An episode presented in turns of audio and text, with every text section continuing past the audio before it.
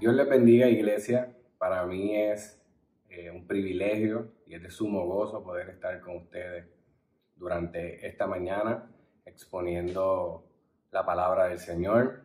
Eh, deseoso de volver a verlo, de volver a abrazarlo, de poder tener esas conversaciones pastorales. Eh, de verdad que es uno de los deseos que, que más están presentes en nuestra mente y en nuestro corazón.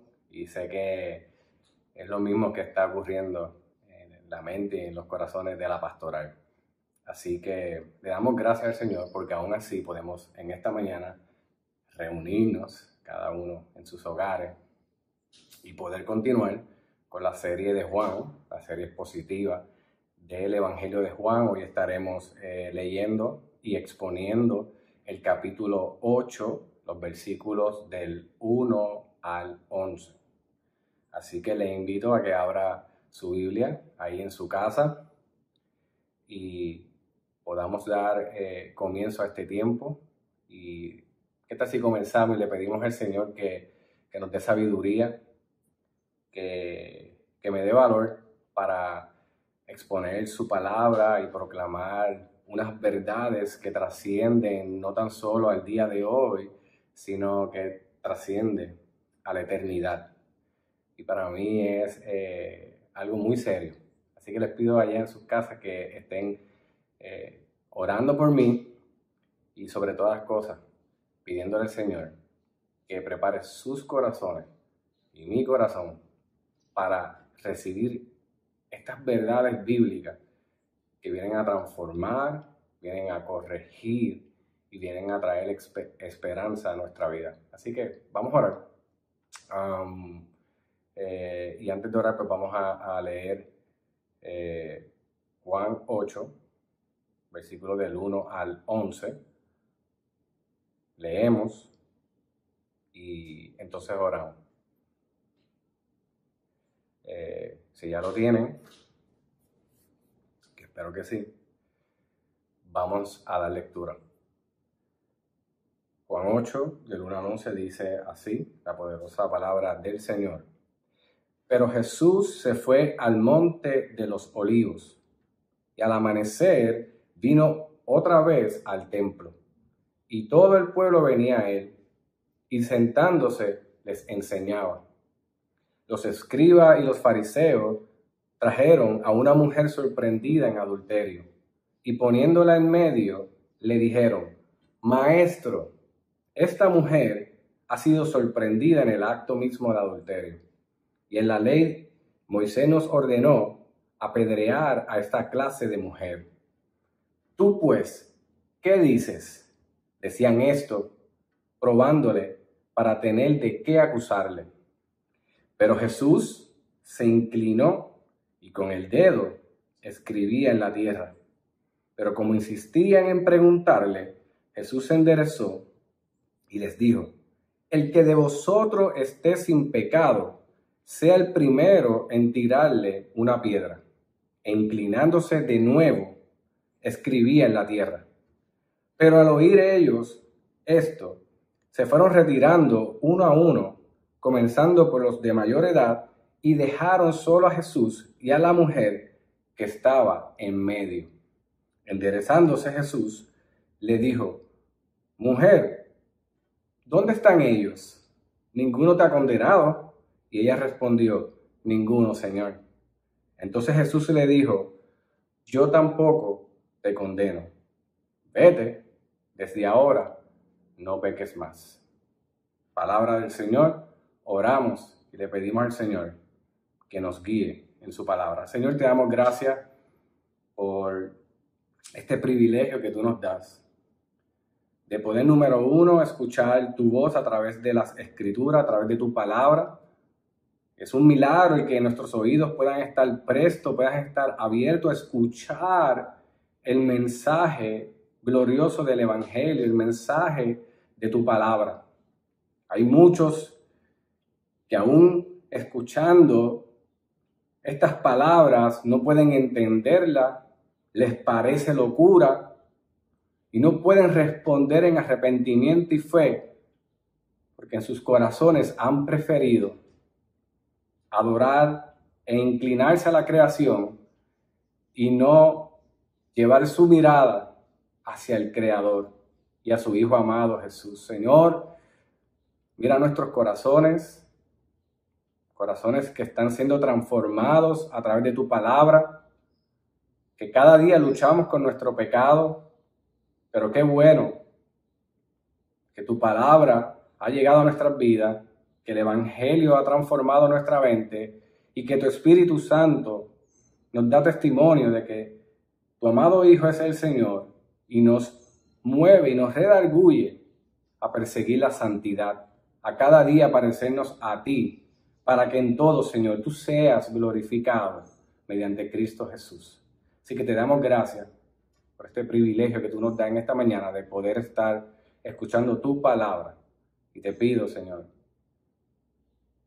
que me ayudes. Señor, que, que me des el valor para exponerla con de nuevo. Gracias Jesús. En el nombre de Jesús. Amén. Interesantemente, este capítulo 8 comienza con un pero. Pero Jesús se fue al monte de los olivos. Así que para nosotros poder comenzar a montar este rompecabezas, ¿qué tal si repasamos un poco de lo que estuvo sucediendo en el capítulo 7, donde nuestro amado pastor Xavier Torrado estuvo exponiendo semanas anteriores? Y es bien interesante porque este capítulo 7 comienza estableciendo que Jesús, aunque de primera instancia no quería eh, o le dejó saber a los discípulos que no quería la fiesta, finalmente a escondida Jesús llega a las fiestas allí en Jerusalén, a la fiesta de los tabernáculos. Y no tan solo llega allí, ¿verdad? Primero llegó suavecito, calladito, pero sabemos que Juan nos relata que allí comenzó a enseñar y a proclamar el Evangelio y las verdades y los misterios que antes no habían podido ser revelados y ahora Cristo, a través de su enseñanza, a través de Él mismo, de las señales y de los prodigios, Jesús estaba revelando esos misterios. Y allí definitivamente fiesta en los tabernáculos, habían escribas, habían fariseos, lo que significa que mientras Jesús estaba enseñando, algo estaba sucediendo en el ambiente. Esos escribas estaban cuestionando su, su enseñanza. Definitivamente había tensión eh, en esa fiesta a causa de que Jesús estaba allí enseñando.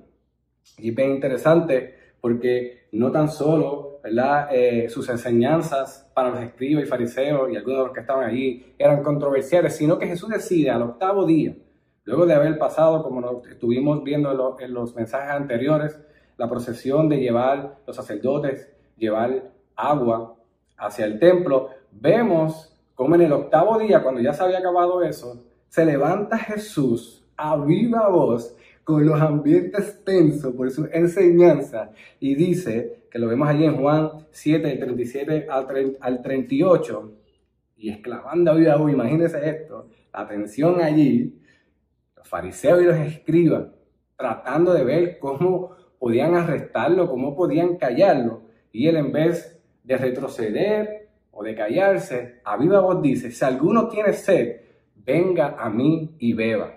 El que cree en mí, como ha dicho la escritura, de lo más profundo de su ser brotarán ríos de agua viva.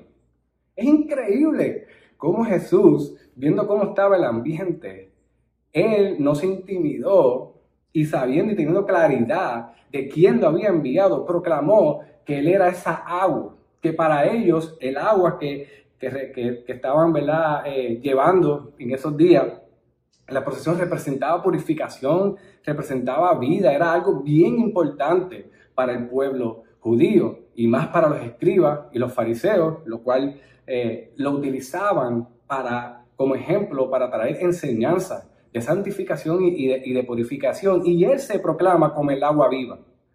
Y vemos como dice al final, el que cree en mí, como ha dicho la escritura, comienza a apuntar hacia las escrituras, de lo más profundo de su ser, brotarán ríos de agua viva. Esto trajo definitivamente aún más controversia. Allí estaban los fariseos y los escribas con los guardias en una dinámica de conversación. ¿Por qué no lo arrestaron? Le decían los escribas y los fariseos a los guardias, ¿por qué no lo arrestaron? Y es que los fariseos, que los fariseos, eh, los guardias decían, es que yo no he escuchado a otras personas enseñar con tanta autoridad. Y, definitivamente estos guardias estaban impresionados, impresionados, estaban cautivados por las enseñanzas de Jesús. Nosotros sabemos que allí vemos nuevamente el personaje de Nicodemo al final del capítulo que está tratando de interceder eh, por Jesús para que eh, los escribas y fariseos, antes de tomar un juicio, por lo menos tengan la oportunidad o tengan la decencia eh, de, de, poder tener una conversación con él, como lo establecía asimismo la ley. Y al final de todo esto, en el capítulo 7, podemos ver que termina diciendo que cada uno se fue para su casa. Ahí termina el capítulo 7, entramos al capítulo 8 y nos encontramos con, pero Jesús se fue al monte de los olivos. Interesante, porque el monte de los olivos era un lugar donde Jesús acostumbraba a estar en comunión con Dios. Allí él oraba, allí él se reunía con sus discípulos y también en momentos dados utilizaba ese lugar para enseñar. Así que Jesús, en vez de irse a su casa, se fue al monte de los olivos. Y es bien interesante porque pareciera que Jesús no tuviese quizás a dónde ir, a dónde dormir. ¿Por qué no se fue a su casa y se fue al Monte de los Olivos? Es una pregunta que nos podemos hacer, pero vemos en Mateos, eh, específicamente el capítulo 8 y versículo 20, que nos trae una verdad sobre la vida de Jesús, la cual nos confronta a nosotros que tratamos y nos acercamos al Señor tratando de pedirle comodidades a nuestra vida, como si Él tuviese que hacerlo, como si Él tuviese o estuviese obligado a hacerlo. Sin embargo, Mateo, también Lucas vemos que, que lo resalta, pero en Mateo 8, 20 nos dice que Jesús dijo, las zorras tienen madrigueras y las aves del cielo nido, pero el Hijo del Hombre no tiene dónde recostar su cabeza. Es interesante, el Hijo de Dios, la segunda persona de la Trinidad, dejó su gloria allá arriba para encarnarse, para, para habitar entre nosotros, como Juan nos, estaba diciendo en el capítulo 1, versículo 14, para estar entre nosotros. El verbo hecho carne no tenía ni dónde poner sus cabezas, su cabeza. Hasta las zorras tienen un lugar donde eh, eh, poder aguardar de la misma forma, las aves del cielo tienen sus nidos, pero Jesús no tenía en dónde quedarse, y menos en Jerusalén. Sí sabemos que en otros lugares como eh, en Galilea y en otros lugares vemos que sí, en algunos momentos él se quedó en casa de alguno de los discípulos o de alguna otra persona, pero en Jerusalén él no tenía de dónde reposar su cabeza. Y no tan solo se fue al monte de los olivos, sino que a primera hora de la mañana, después de todo lo que había ocurrido en la fiesta, toda la controversia que se había creado por su enseñanza, Jesús decide que a, lo primero que iba a hacer en ese día era llegar al templo y allí comenzar a enseñar. Lo interesante es que Juan nos presenta que llegó al amanecer y, senta, y, y, senta, y sentándose enseñaba. Usualmente los sacerdotes, los escribas o aquellos que realmente tenían la autoridad para enseñar, lo hacía sentado. Así que imagínense esa escena. Allí está Jesús, tempranito, en el templo, sentado, enseñando nuevamente el mensaje del Evangelio. Pero es, yo no sé si usted ¿verdad? Ha, experimentado eh, que algún momento en su casa usted logra escabullirse y de momento como que dejas a todo el mundo haciendo sus cosas y logras entrar a tu cuarto sin que nadie se dé cuenta. y te acomodas allí, coges el control, prendes el televisor y dices, bueno, voy a cogerme aquí una siestita y voy a, voy a ver una, una serie, o por lo menos un capítulo, un episodio. Y cuando tú piensas que estás ya acomodado y preparado para algo que habías planificado, de momento llegan ahí tus hijas con una pregunta, eh, vienen eh, quizás discutiendo por algún asunto y ya tú sabes que todo lo que tú estabas haciendo lo tienes que echar a un lado para entonces atender esta situación que está llegando, que usualmente eh, son dinámicas, en mi caso, tengo dos hijas, son dinámicas de hermanos, de hermanas, donde pues quieren llegar a, una solución a algún problema. Y es algo sencillo, pero necesitan que haya una persona que pueda ser el árbitro para poder dar un, juicio sobre lo que ellos están pidiendo. Y pareciera que Jesús estaba allí sentado, tranquilo, llevando a cabo la voluntad del Padre, y de momento llegan estos eh, escribas y fariseos y llevan a una mujer sorprendida en el acto de adulterio. Y aquí hay unos puntos que debemos considerar en los próximos versículos antes de nosotros tomar a la ligera lo que está ocurriendo aquí. Ellos llegan, ponen a la mujer en el centro y ¿verdad? una de las cosas que, que debemos considerar es que cuando ellos se refieren a Jesús, mira cómo le dicen, maestro. Ellos se refieren a Jesús como maestro, teniendo algún tipo de empatía o de respeto. Realmente sabemos que no, porque en el capítulo 7, si hay algo más claro al final, es que ellos estaban buscando cómo arrestarlo y cómo matarlo, y definitivamente ellos no estaban de acuerdo con las enseñanzas de Jesús. Así que ya vemos que ellos comienzan, ¿verdad? acercándose a Jesús, refiriéndose como maestro. Esto es como cuando uno está en su casa, también, sentado en algún lugar y llega tu esposa y te dice, mi amor, ya tú sabes que detrás de ese, tú tienes que estar pendiente de lo que te van a decir, de lo que te van a preguntar. Porque si no estás pendiente y contestas a la ligera, te puede costar bastante, incluso hasta que se moleste.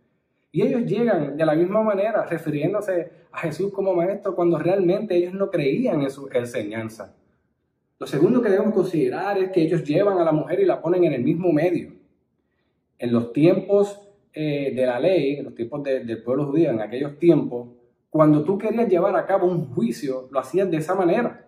Tú llevabas a la persona que estaba siendo acusada, la ponías en el medio y era, se hacía un círculo entre los escribas, los fariseos, los sacerdotes, los jueces, aquellos que iban a llevar a cabo el juicio, también el pueblo, y de una manera pública se llevaba a cabo ese juicio, con unos elementos que la misma palabra en Levítico y en Deuteronomio nos dan luz de cómo debe ser. Lo otro interesante que no podemos perder de perspectiva es que estos escribas y fariseos trajeron solamente a la mujer. Hey, ¿dónde está el hombre? Porque una mujer no puede adulterar sola. Para que haya adulterio, tiene que haber dos personas. Y claramente cuando nos acercamos a la ley, ellos definitivamente se acercaron, estaban eh, ¿verdad? dejándose llevar por la ley de Moisés. En Deuteronomio 22, 22 nos deja claro, y en Levítico 20, 10 nos deja claro, que en casos como estos, este tipo de juicio tenía que estar presente tanto la mujer como el hombre, porque ambos habían pecado y para sacar ese pecado y sacar esa maldición del pueblo, tenía que el juicio y la sentencia y el veredicto se tenía que dar con ambos y ambos iban a sufrir las consecuencias del pecado, en este caso, pues, de adulterio. Así que vemos cómo se acercan minuciosamente diciéndole, maestro, vemos cómo la ponen en el medio, montan la escena, vamos a juzgar a esta mujer, pero cuando traen su pecado, falta alguien, falta el hombre. Así que ya vamos viendo cómo las intenciones de estos escribas y fariseos no era realmente eh, aplicar la ley como ellos estaban llamados a administrarla. Es bien interesante cómo los escribas se acercan a Jesús diciéndole, hey, la ley de Moisés dice que pecados como estos deben ser tratados con pena capital, deben ser apedreados hasta la muerte. Eso es lo que dice la ley de Moisés, y esto, esto sería bien interesante desde la perspectiva de nosotros.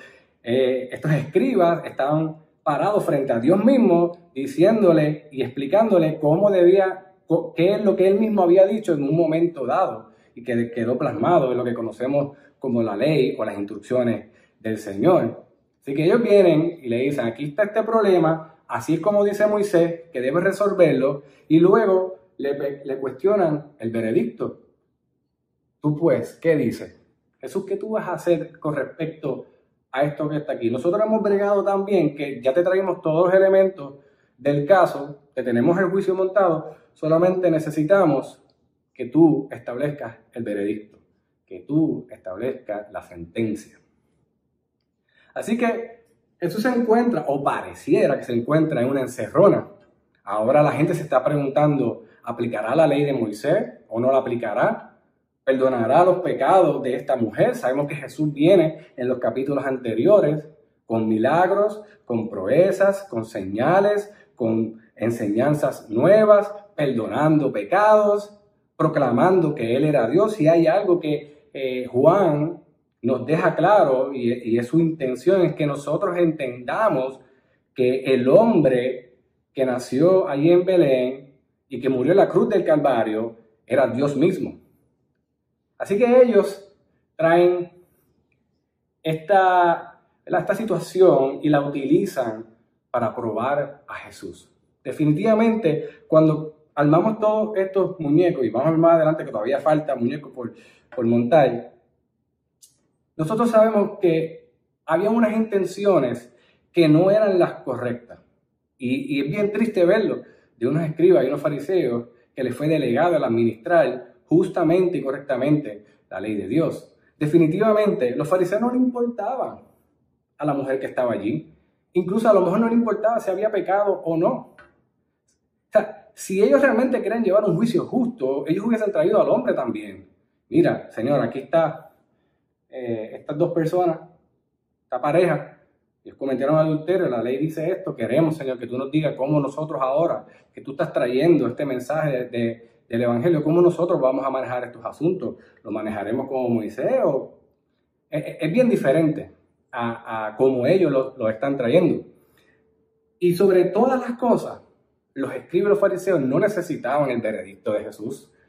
Claro que no. Si, algo ellos querían era callar a Jesús, ellos querían callar las enseñanzas de Jesús, entonces lo ponen en este spotlight, lo ponen ahí eh, para que él tome unas decisiones que le corresponden a ellos como jueces, como sacerdotes, para no simplemente ganar el favor de Jesús. Ellos lo que querían era buscar una forma, como terminó el capítulo 7, de poder acusarle y poder, aunque sea, ponerlo preso.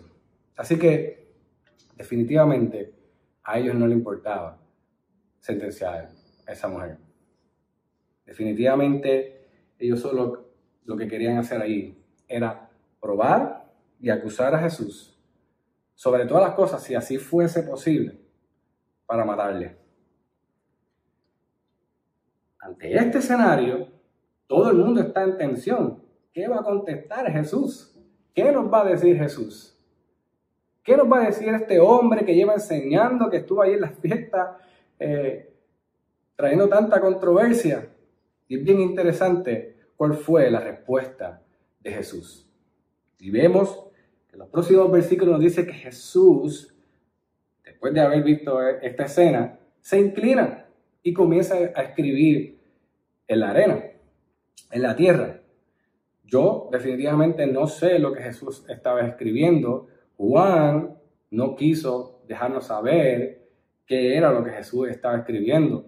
Lo interesante de esto, de este acto que estaba teniendo Jesús, de esta respuesta que estaba teniendo Jesús, es que no era la primera vez que Jesús o que Dios estaba escribiendo con su dedo algo. Sabemos que en el monte Sinaí, y ellos llegaron hablando sobre la ley, sabemos que en el monte Sinaí Allí el Señor, Dios, se revela a Moisés y con su dedo escribe las tablas de la ley los diez mandamientos.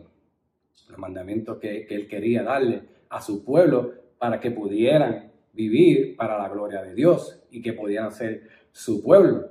También, si hacemos memoria, en el profeta Daniel, en el capítulo 5, versículo 5, vemos cómo había un rey, el rey Belsasar, que había decidido profanar los utensilios del templo de los judíos para utilizarlo para una fiesta pagana dedicada a otros dioses. Y en medio de esa fiesta, en una pared, ahí el Señor comienza a escribir un juicio que iba hacia la vida del rey Belsasar por haberse eh, revelado contra Dios primeramente y segundo profanado los utensilios del templo.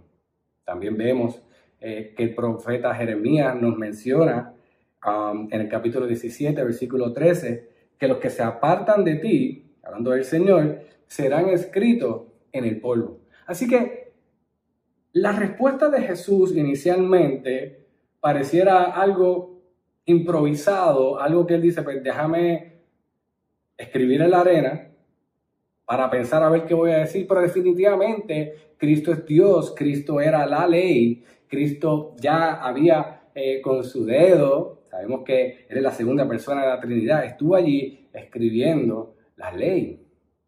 Así que Él sabía exactamente lo que Él tenía que contestar en ese momento.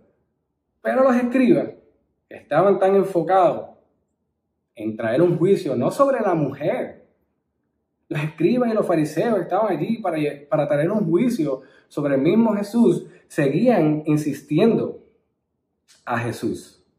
Y ante esta insistencia, vemos que Jesús se levanta y en el versículo 7 trae una contestación que debemos prestar mucha atención, porque es lo que va a determinar la conciencia que Jesús tenía de lo que estaba pasando allí y la sabiduría infinita que él poseía para no tan solo traer una contestación sumamente correcta, sino una contestación que confrontara la vida de estas personas que estaban allí tratando de arrestar a Jesús y, de probarle.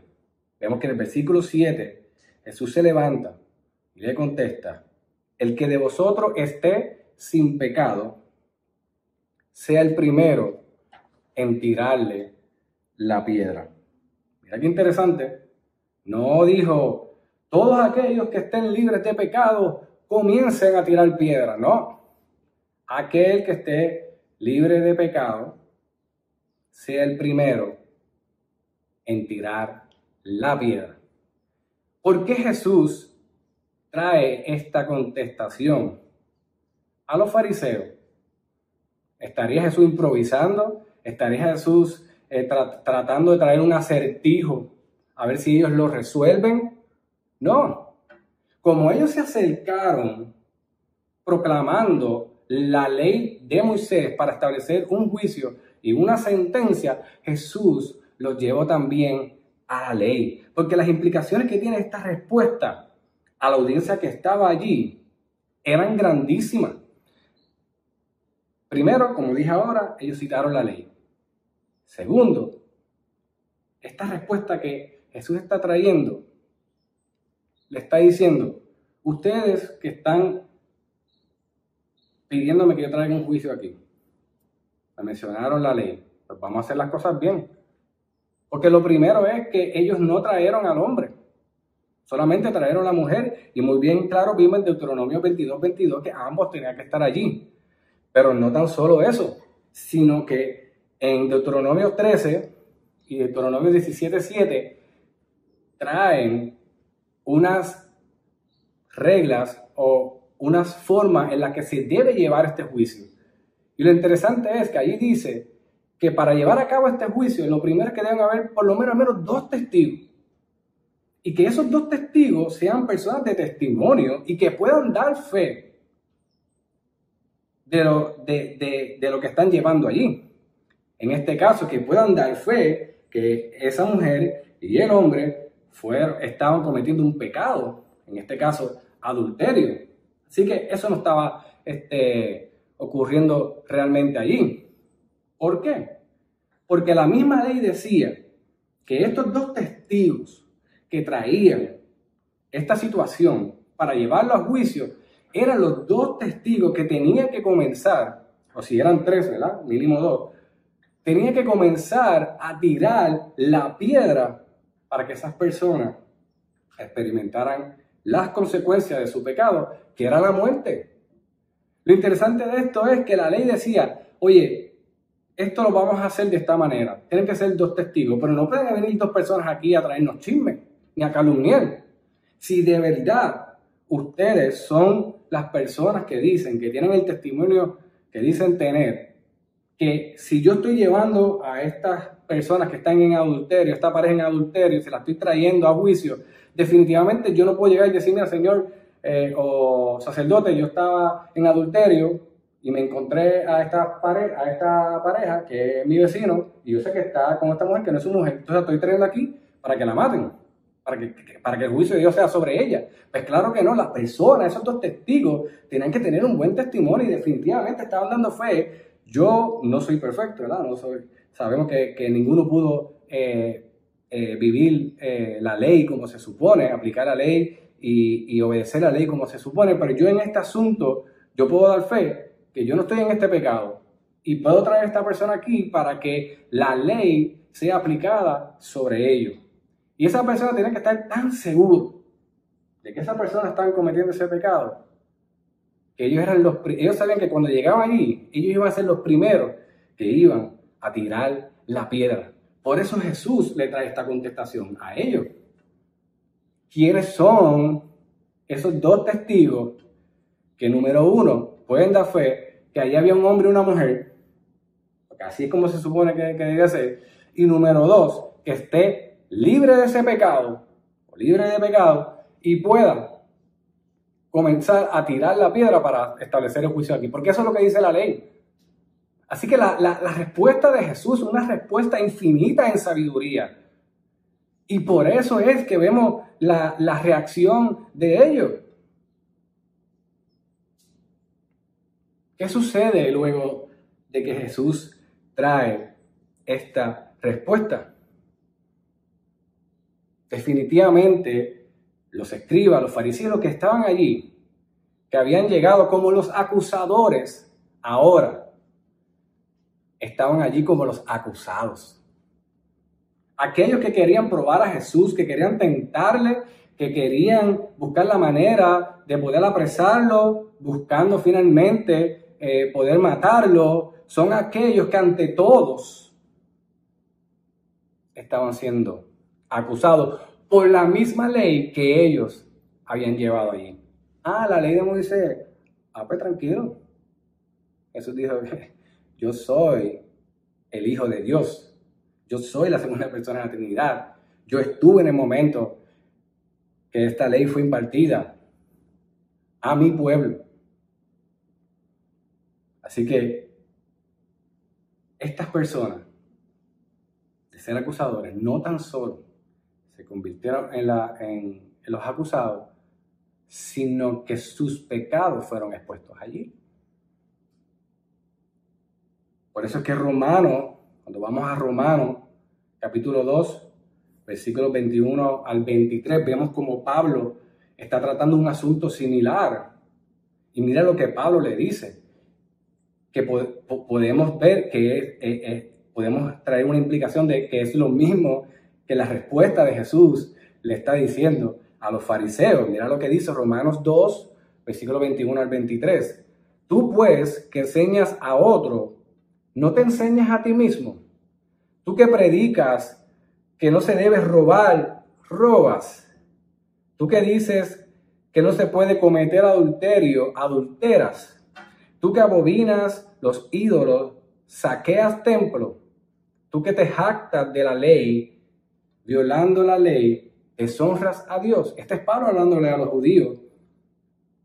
Y entre ellos habían sacerdotes también. Pero la respuesta de Jesús le estaba trayendo esto también. Lo que Pablo le estaba diciendo a esos judíos. Ustedes son unos hipócritas. Ustedes le están pidiendo a esta mujer que padezca por un juicio que ustedes deberían también estar junto con ella allí.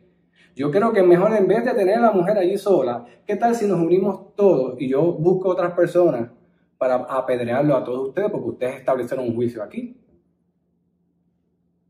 Así que los escribas, los fariseos y los que estaban allí, poco a poco, comenzaron a dispersarse, comenzaron a irse. Mm, yo no me voy a meter en este lío porque voy a salir, como decimos aquí en buen puertorriqueño, trasquilado.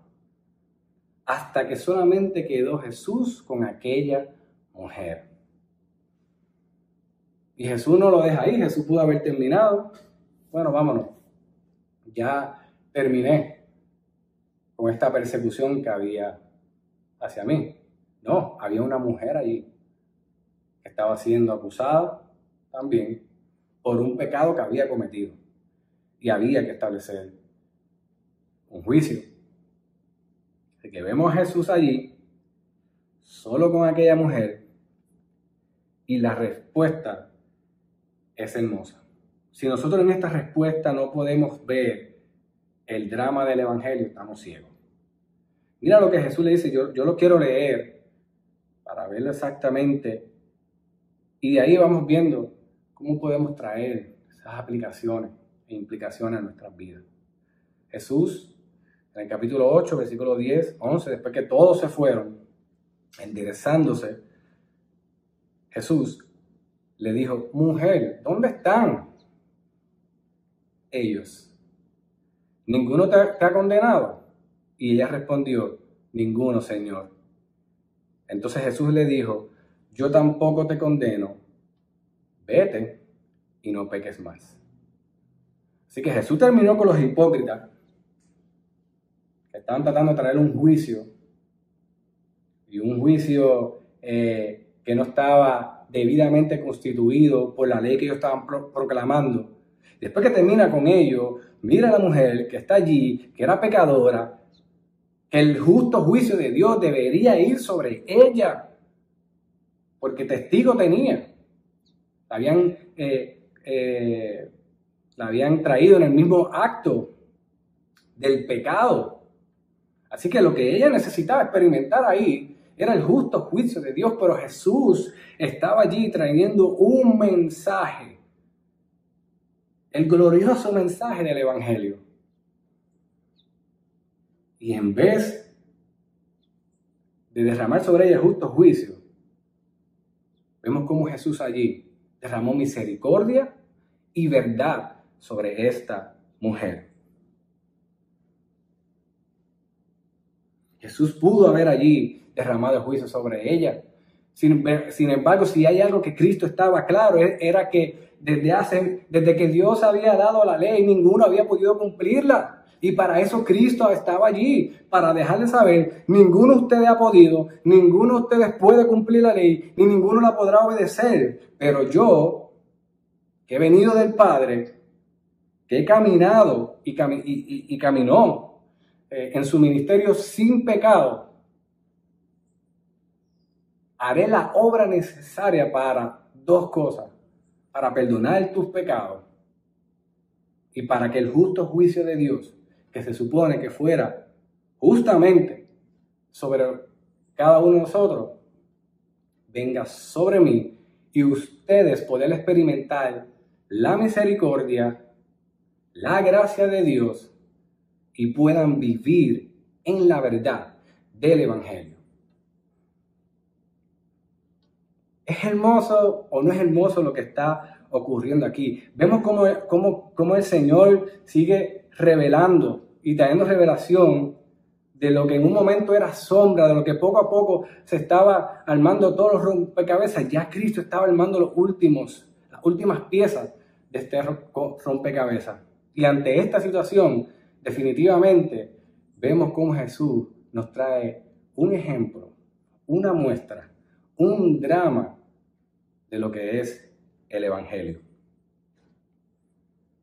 Ahora, ante esta verdad hermosa, ante este suceso que hemos compartido en, e, este día, ¿cómo nosotros podríamos aplicar esta verdad a nuestras vidas? Número uno, definitivamente debemos cuidarnos de no ser como los escribas y los fariseos, que eran unos hipócritas, que en vez de mirarse a ellos mismos y ver lo incapaces que eran de obedecer los mandamientos y las, instrucciones del Señor, y en vez de ser ligeros, rápidos en hacer juicio, ¿por qué no se movieron en misericordia? ¿Por qué no se movieron en restaurar a esa persona?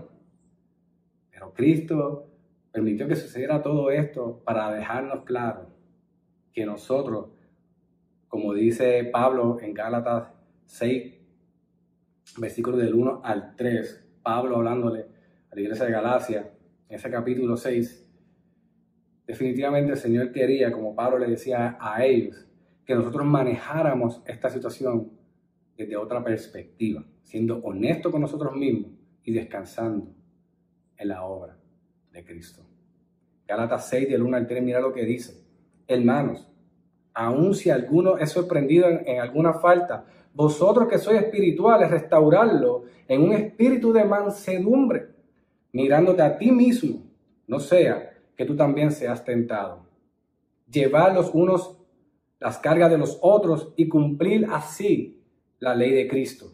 Porque si alguno se cree que es algo, no siendo nada, se engaña a sí mismo.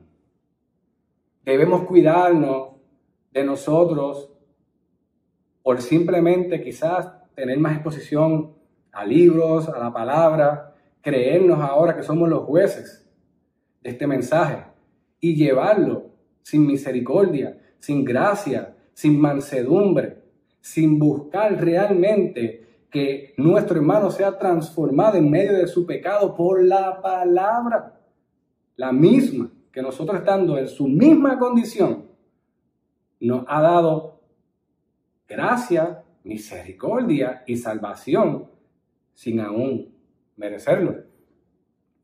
Por otro lado, meditemos en la respuesta de Jesús hacia la mujer. Como hablábamos ahorita, Jesús estaba representando el drama del Evangelio ahí frente a la mujer. Esa mujer merecía ser condenada. Sin embargo, Jesús no la condenó.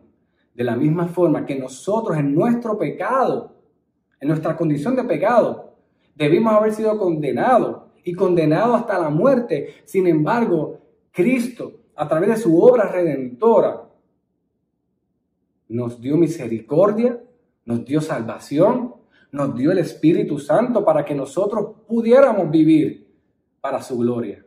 Lo que en un momento para nosotros era imposible, ahora Dios a través de su obra redentora, a través de su vida, de su muerte, de su resurrección y de la promesa de que volverá por segunda vez, nosotros ahora a través de ese glorioso mensaje y del Espíritu Santo podemos responder al Evangelio en arrepentimiento y fe. Podemos vivir para su gloria. Es lo más importante. Por eso Romanos 8.1 nos recuerda, por consiguiente, no hay ahora condenación para los que están en Cristo Jesús. Qué gloriosa verdad para nuestra vida. Juan 3, 17 capítulos anteriores ya Cristo estaba trayendo unos destellos de esta gran revelación, de este gran misterio. En el versículo, capítulo 3, versículo 17 al 18 nos dice, porque Dios no envió a su Hijo al mundo para juzgar, juzgar al mundo, sino para que el mundo sea salvo por él. El que cree en él no es condenado, pero el que no cree ya ha sido condenado porque no ha creído en el nombre del unigénito Hijo de Dios. Ante esta hermosa escena, la mujer allí en el suelo, en un lugar de juicio, mereciendo el castigo o la sentencia de ese juicio, Jesús no tan solo respondió misericordia y compasión, sino que también le hizo un llamado a que no pecara más. Así que vemos cómo Jesús mostró su misericordia pero lo hizo haciéndole un llamado a vivir en la verdad que la haría a ella verdaderamente libre. Una verdad que va en dirección opuesta al pecado. Una persona que ha experimentado la gracia, la misericordia de Dios a través del Evangelio, una persona que busca ir en dirección contraria al pecado, aunque estamos en un proceso que después de haber, haber sido justificado, estamos siendo santificados y cada día llegando a ser más semejante a la medida de Cristo. Definitivamente, la verdad a la cual Jesús estaba llamando a esta mujer es una verdad que nos debe impulsar a buscar la santidad de Dios. ¿De qué debemos cuidarnos, iglesia? ya estoy, ya estoy terminando. ¿De qué debemos cuidarnos? Mira lo que dice Romanos 6.1. ¿Qué diremos entonces? ¿Continuaremos en pecado para que la gracia abunde? Mira la contestación en el versículo 2. De ningún modo. Nosotros que hemos muerto al pecado, ¿cómo viviremos aún en él? Tenemos que tener cuidado de nosotros conocer que hemos experimentado la gracia de Dios en vez de su justo juicio para nosotros tomar una licencia y pecar deliberadamente. Eso no es así. Por eso Dios ha dado su palabra y ha llamado pastores para pastorear la iglesia, para cuidar la grey. Para eso mismo. Y sobre todas las cosas nos ha dado un Espíritu Santo que no nos deja convivir, reconciliar con el pecado. Así que si Jesús la estaba perdonando a ella, no la condenó en ese momento, pero lo segundo que le dice es, ve y no peques más, por, tengamos esa verdad por hecho. Si hay algo que quiere Jesús es perdonarnos y derramar su misericordia sobre nosotros, pero también que vivamos en santidad, que persigamos la santidad, que nuestra mirada esté en dirección contraria al pecado que nos acecha y que lo mortifiquemos cada día más por el poder de su palabra y de su Espíritu Santo. Cuidémonos de no convertir la gracia en una anarquía. Ah, yo soy así. Dios me quiere de esta manera, así Dios me ama. Y como a la mujer adúltera, el Señor no me condena. Negativo, iglesia. Más bien, nosotros debemos entender, como Pablo nos explica, en Gálatas 5, 16, versículo 17, y, que, y quiero leerlo. Más que nosotros, utilizar la, la gracia para vivir una vida en anarquía, una vida deliberada en pecado, eso es una muestra de que algo no está bien. Quizás la salvación que estás afirmando no sea una, una salvación real sino una salvación emocional, una salvación que te ha parecido interesante por lo que has leído, pero en Juan 3, Jesús deja claro que para nosotros poder ver el reino de Dios, experimentar la salvación, tenemos que nacer de nuevo. Y eso es una obra gloriosa, magnífica de Dios a través de su palabra y del Espíritu Santo. Y esa obra hará que un palo de China de China Ahora sí, decimos que somos un palo de China, estamos altos de limones, tengamos cuidado de descansar en esa fe. Mira lo que dice, eh, le dice Pablo a la iglesia de Galacia, en el capítulo 5, Galatas 5, versículos 16 y 17.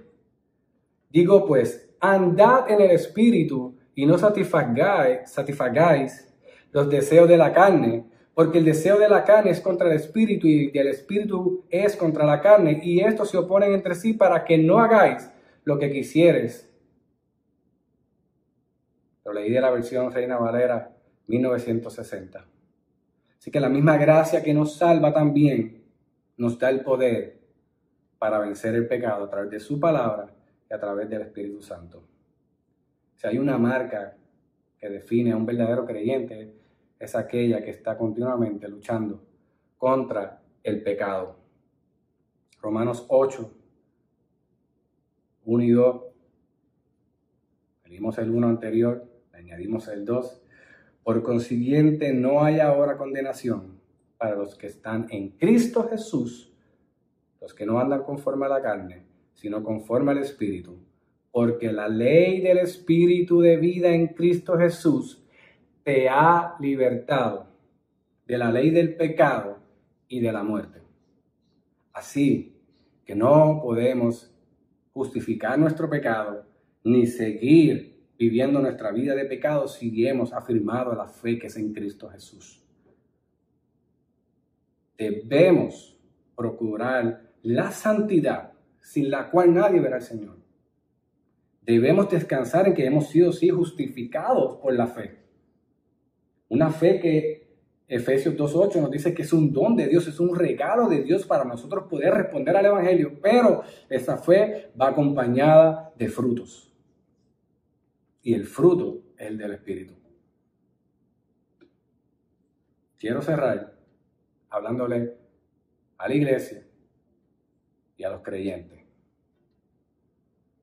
No utilicemos la ley como excusa para juzgar a otros sin antes mirarnos a nosotros mismos.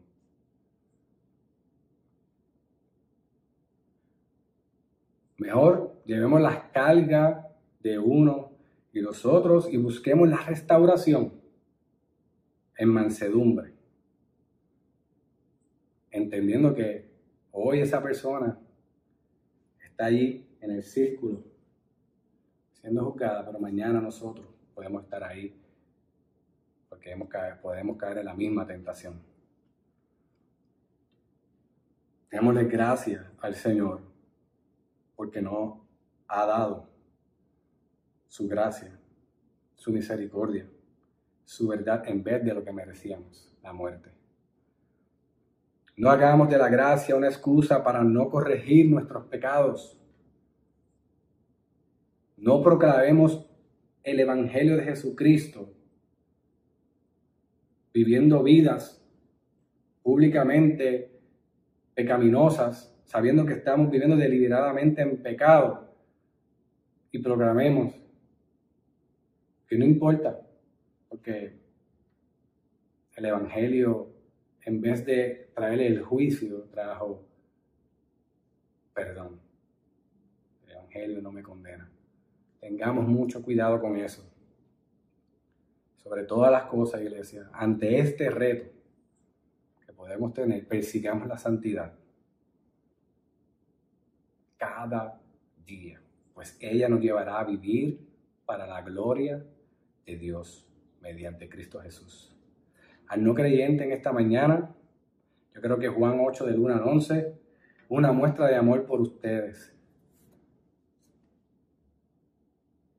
Tanto ustedes como nosotros hemos estado en esa misma posición. Ahora, este Evangelio está siendo proclamado para que todo aquel que cree no se pierda, mas tenga vida eterna. Y ese es el mensaje que proclamamos en esta mañana. Y es mi deseo que el Espíritu Santo haga una obra en ti de regeneración para que tú puedas responder en arrepentimiento y fe. Y sobre todas las cosas, creyendo en este glorioso Evangelio, puedas experimentar el gozo de la salvación, aún en tiempos como estos. Señor, te damos gracias porque tú nos has hablado en esta mañana. Definitivamente ha sido una palabra hermosa, pero una palabra que ha traído confrontación a nuestras vidas.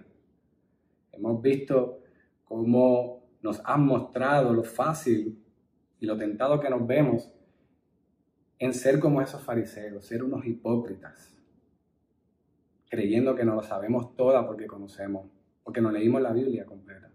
Sin embargo, no hay todo el tiempo del mundo, no hay un mayor conocimiento que nosotros podamos tener, que no necesitemos cada día de tu gracia, cada día de tu perdón, cada día de la obra de tu Espíritu Santo en nosotros, santificándonos para ser a la medida de un hombre perfecto, mirando, apuntando a tu Hijo amado Cristo.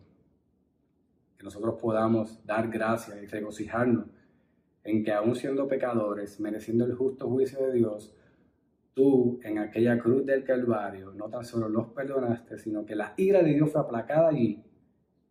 Y las consecuencias de nuestro pecado, que era la muerte, fue sobre ti. Pero tú venciste, Señor, y ahora nosotros, por medio de tu victoria, podemos decir que somos más que vencedores. Te damos gracias, Señor, y trae consuelo y fortaleza en estos tiempos. Iglesia, les amo mucho y que el Señor les continúe bendiciendo. Dios les bendiga.